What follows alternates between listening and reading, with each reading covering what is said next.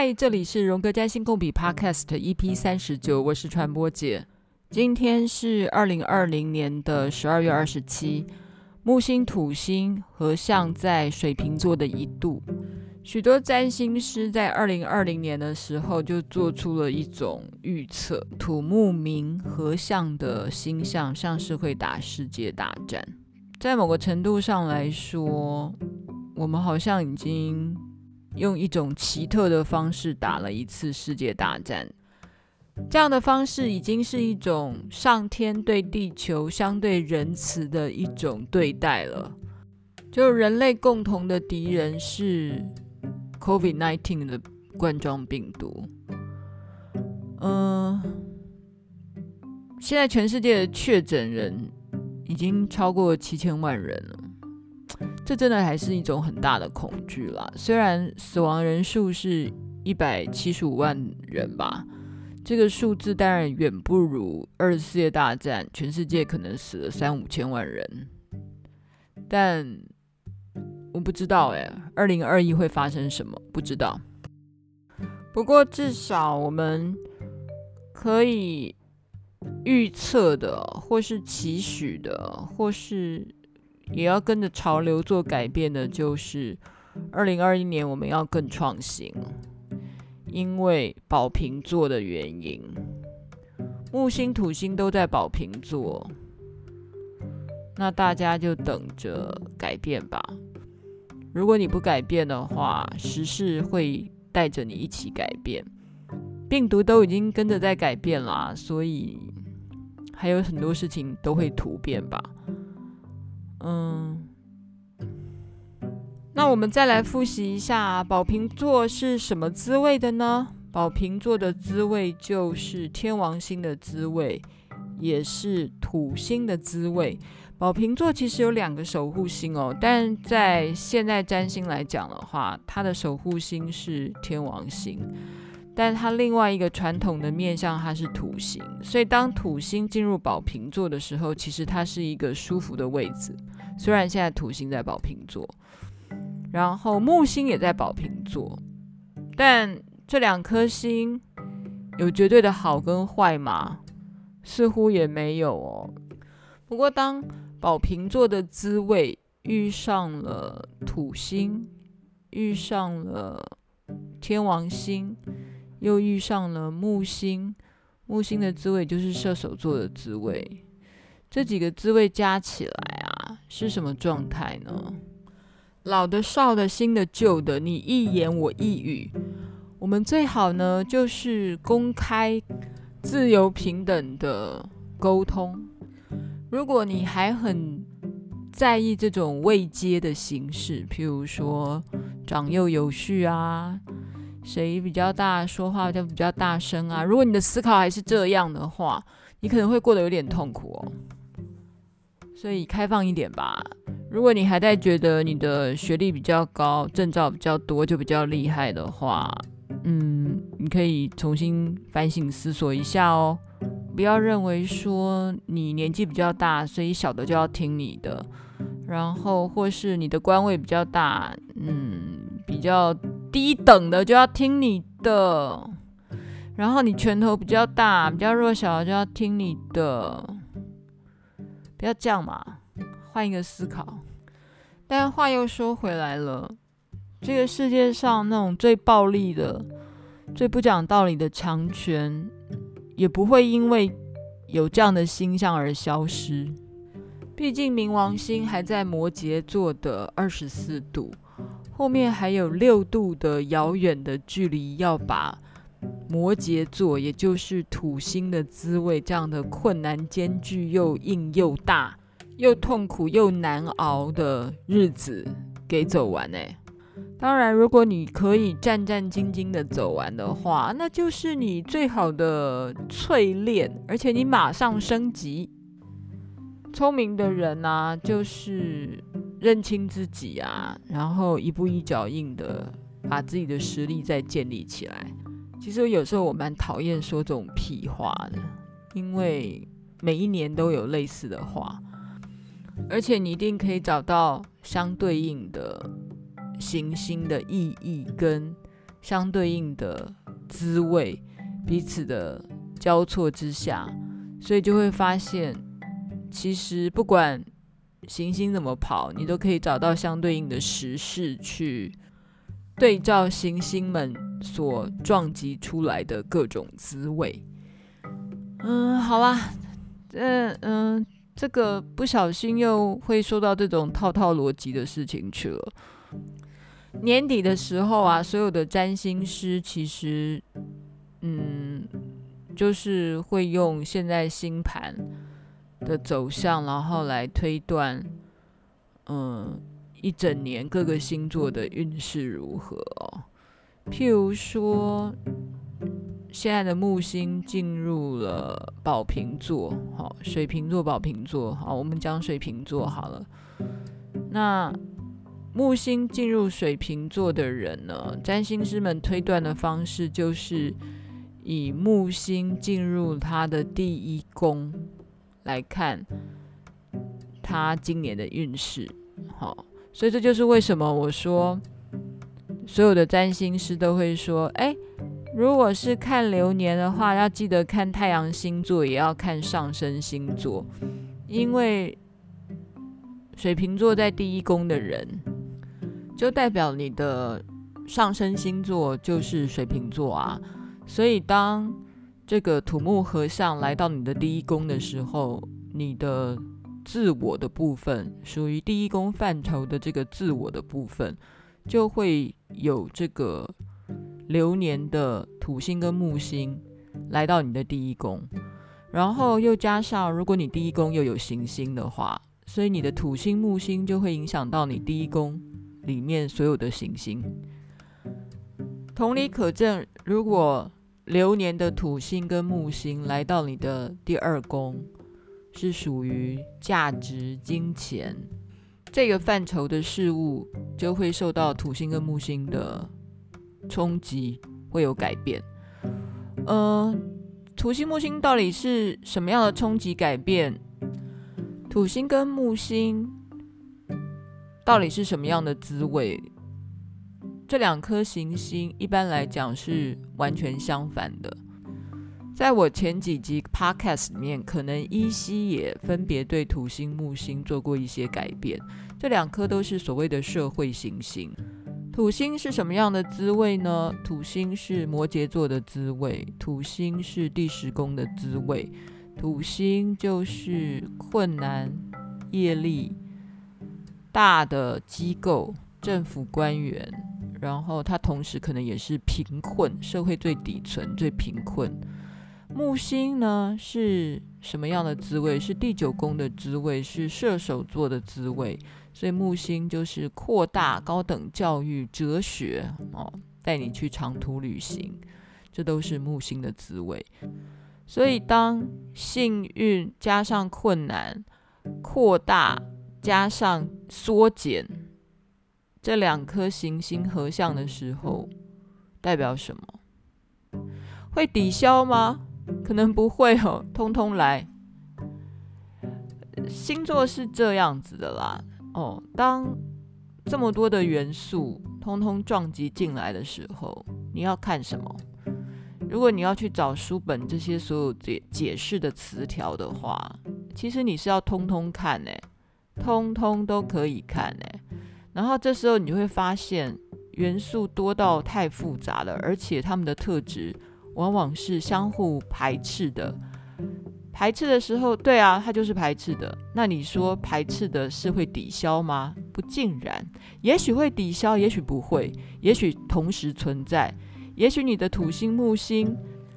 又跟其他的行星有相位的时候，然后又加上流年的土星跟木星又碰到你的某一些行星的时候，举个例子来说，假设你的星盘、你的出生盘上、你的个人行星有一度的人，哦，好啦，就是一两三度，其实现在都跟你的土星、木星这两颗天上的行星的流年是碰到的。天上的土星、木星又会来影响你个人行星的时候，这时候你的星盘要解释就变得相当的复杂。老实说，也没有那么复杂啦。如果你买了一些书，那我可以告诉你，你就是每一颗星都要去查它的意义。譬如说，每一些星座的书啊，都会开始解释哦，当太阳掉入你的第一宫怎么解释，第二宫怎么解释，第三宫怎么解释。那这时候，如果我们要找太阳跟土星、木星如果有相位的时候，那我们要翻到哪一页呢？因为我们已经讲了嘛，土星、木星各代表的滋味其实是都有连接的。譬如说，我讲土星，土星就是摩羯座的滋味，就是第十宫的滋味。然后再来土星、木星的话是射手座的滋味，然后也是第九宫的滋味。这时候，也许你就可以看太阳在第九宫的状态是什么，或是。太阳在第十宫的状态，什么？就是说我讲的这些滋味，其实都可以用等号或是相似于的这个数学符号来表达的时候，代表你都可以去查所有的行星在这些滋味、这些宫位它所代表的意涵。不要怀疑，这通通都是通的，是可以作为你的流年。的诠释的，真的都是通的啦，所以不要怀疑，真的不要怀疑。所以，当你的行星沾满了各式各样的行星的影响的滋味的时候，就是可以这么复杂，复杂到你会觉得怎么解释都通，没有错，就是这种感觉，没有错，不要怀疑，就是这样。如果是刚初学的人，会有这种。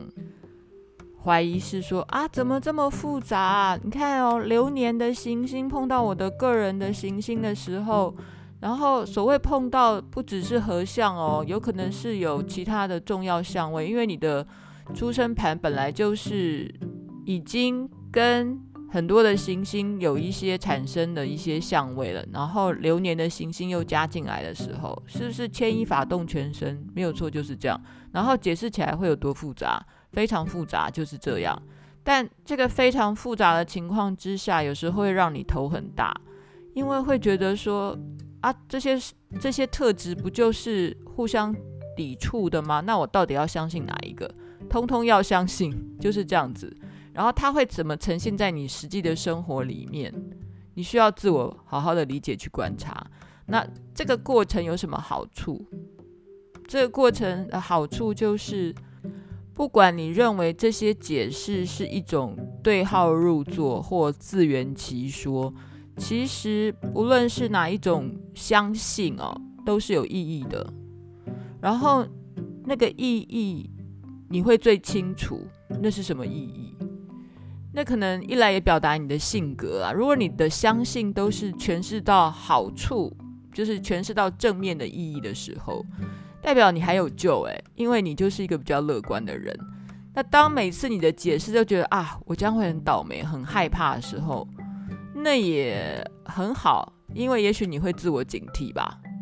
然后，也许你也可以表达是，你可能是一个本来就比较呃谨慎的人，或是所谓比较悲观的人，所以你都做一种比较负面的诠诠释。那那也是你，不要怀疑，那就是你。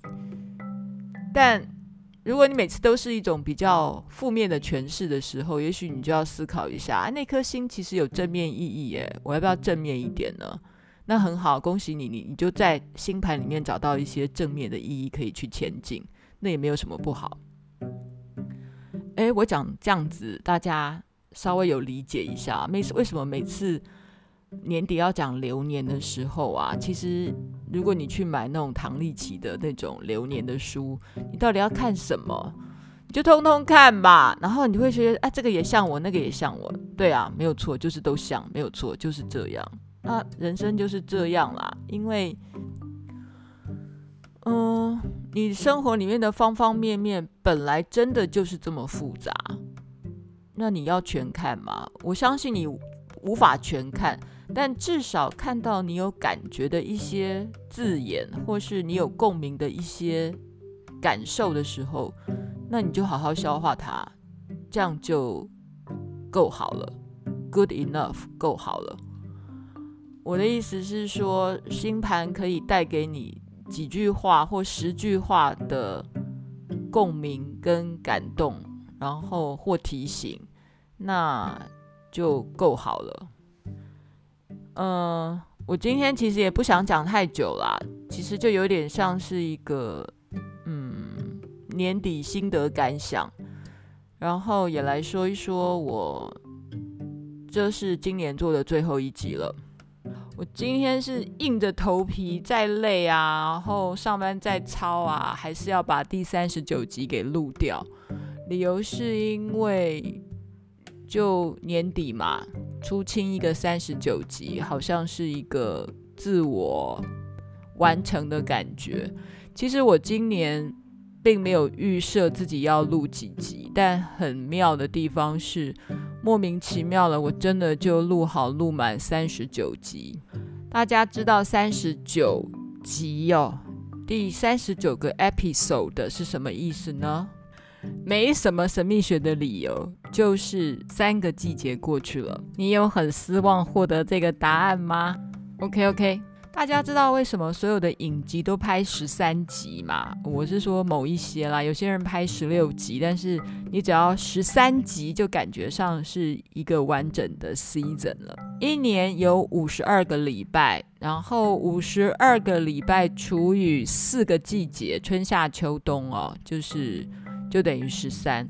所以通常一个季节一季一个 season，我们播十三集。的东西叫做很正常。如果你要播一个戏剧，呃，把三个月的东西播掉，就是播十三个礼拜。那三十九集的意思是什么呢？就是我已经做三季了，三个季节了，已经做到三十九集。市面上很多节目啊，是一年做三十九集的。譬如说，公共电视的《谁来晚餐》一年大约是三十九集。如果你看到如果飙到第四十一集的话，那代表它中间可能有重制或重播。好喽，怎么突然开始说起传播界的小常识呢？因为传播姐就是在传播界混的，姐每天上班上得跟狗一样，是很累的。是什么还让我愿意每个礼拜花一天？比如说周末六或日，一整天的时间，然后静下来，好好思索一下我这个礼拜当周的感想，然后翻一翻书，然后制作一集 podcast 的呢。一来是这是我的兴趣，这真的跟我的工作不太相关。你说毫无相关，不可能，因为每个人的人生的方方面面都一定是从。心理的自我分析，或是心理的呃自我理解出发的。那你说我的工作内容跟占星、荣格心理学有没有关系？严格的来说，就是毫无关系。所以我其实是花了额外的一整天的时间在制作这个 podcast。大家如果有在上传播姐实验室脸书的人，就会知道，其实我平常是没有什么在更新我的内容。不更新内容的理由，一个是我真的是太忙太操了，平常平日上班日；另外一个理由当然是自圆其说，因为某些集数我说是所谓补充教材的，如果你回脸书往前滑，你也不会滑太久，你很快就可以找到过去的旧的集数的讲义或补充资料。所以你放心，你来帮传播姐实验室脸书按赞是没有负担的，因为我真的不会发废文。我当然也很感谢越来越多朋友听到我这个 podcast，然后也给我了一些鼓励。当然，我的听友们目前还是非常非常非常的小众，是一小小小小小小的小众。但我的想法，如同做这个 podcast 的初衷，就是即便只有一小群人听，不管是三个、五个、三十个、五十个，或三百个、五百个，这大概是目前的情况。不知道未来会不会有空间可以成长成三千个、五千个，但也许这些都不重要吧。我当然还有很大的成长的空间跟进步的空间。我还是希望听友们可以到我的脸书上给我一点建议跟留言，或者是你对什么样的议题有兴趣，或是有什么样的疑问，也很欢迎你直接跟我说。也许你的建议跟你的指教，或者是你想要知道的事情，就会变成我当集的内容。好这也蛮好的啦，就是这个 on demand service，大家要什么我就给什么。不过有时候我没有 feel 就不会想讲啊，有 feel 就会讲啊。不过我人还蛮好配合的，所以通常有的时候经常也是有求必应，所以欢迎大家来留留言啊，给给意见这样子。还有一个是原来的这个 podcast 的的设计，还是希望是大家一起来做共同笔记。就是如果你有什么新的感想或不一样的意见，真的你得上来传播姐实验室的脸书留言给我，你就密我吧，就 messenger 给我，因为大家一起写共同笔记啊，共同笔记其实这个想法是。流年土木进入宝瓶座，最重要的讯息就是自由、开放、博爱啊，Open Data，开放政府啊，越透明啊，然后平等啊，就是我们一起共好啊，我们一起进步啊，然后希望有一个所谓利他的精神。去年的公事办了一个活动哦，叫做破解 U 好这档事。这个活动我自己超喜欢的，它其实在打破传统的君臣父子儒家讲的孝顺的概念。我们讲 U 好啊，不再是那种君君臣臣父父子子。水瓶座的意义就是创新革新，打破这些限制、官僚八股的阶级想法，然后打破这种迂腐的传统。就人生而平等，有没有？所以，当土木进入水瓶座的时候，我们更要追求的是共好。共好就是 common good，你好我好，大家共好，就是一种利他的精神啦。你知道人类要利他这件事情多困难吗？非常非常非常的困难。要要多厉害的文明才能利他？简直没有，简直不可能。自私当然还是人性啊！我们的星盘里面又不是只有一颗天王星，看起来好像好好和平、好自由、好博爱。没有，我们充满了暴力的火星、占有欲的冥王星、歇斯底里又欺骗社会的海王星，然后又有所有的个人行星都是自私的。所以你说要进入一个水平世代，嗯。要追求和平啊，利他，拜托，还早的呢。你我不都还很自私吗？当我们身边的人都还很自私的时候，怎么可能大家都变成了利他了起来呢？那我可能，不可能的代志啊。但我当然还是希望，嗯，每一个人可以打从心底的去利他。打从心底的很难，你知道吗？因为多少人的利他其实是为了沽名钓誉。每一颗行星都有它的正面，也有它的负面啦。这我们之前讨论过了，就是希望大家都可以活出每一颗行星的正面意义、正面的象征。虽然真的很难，非常难。好吧，那今年先这样了。批评指教，请上传播姐实验室脸书的粉丝页。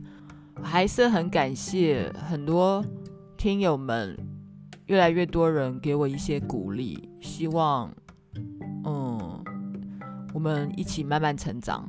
好啦，我自己也加油。那 iPhone 的 Podcast 的人帮忙。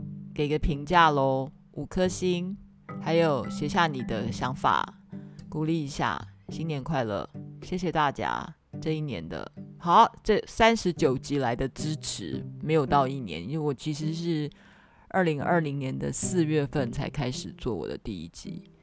Anyway，已经三个 season 了，已经三季了。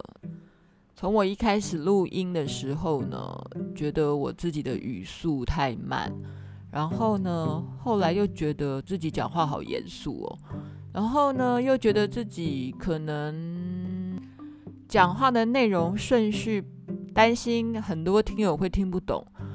呃，关于这些好处、坏处或是缺点。我真的也很需要大家一点回馈，就是到底大家听的感觉是什么，然后到队伍听有无吼，嗯，或是有些东西我解释的不清楚，大家可能还顿在那里。其实你只要给我回馈啊，然后让我重新思索，然后好好的回答你，这对我们来讲都是一种进步。你知道不？好，行啊呢，我们。明年见，记得还是要给我五颗星，然后真的留一点回馈给我吧，因为有时候我们自言自语哦，很需要大家的回馈。先这样了，谢谢，拜拜，Happy New Happy New Year。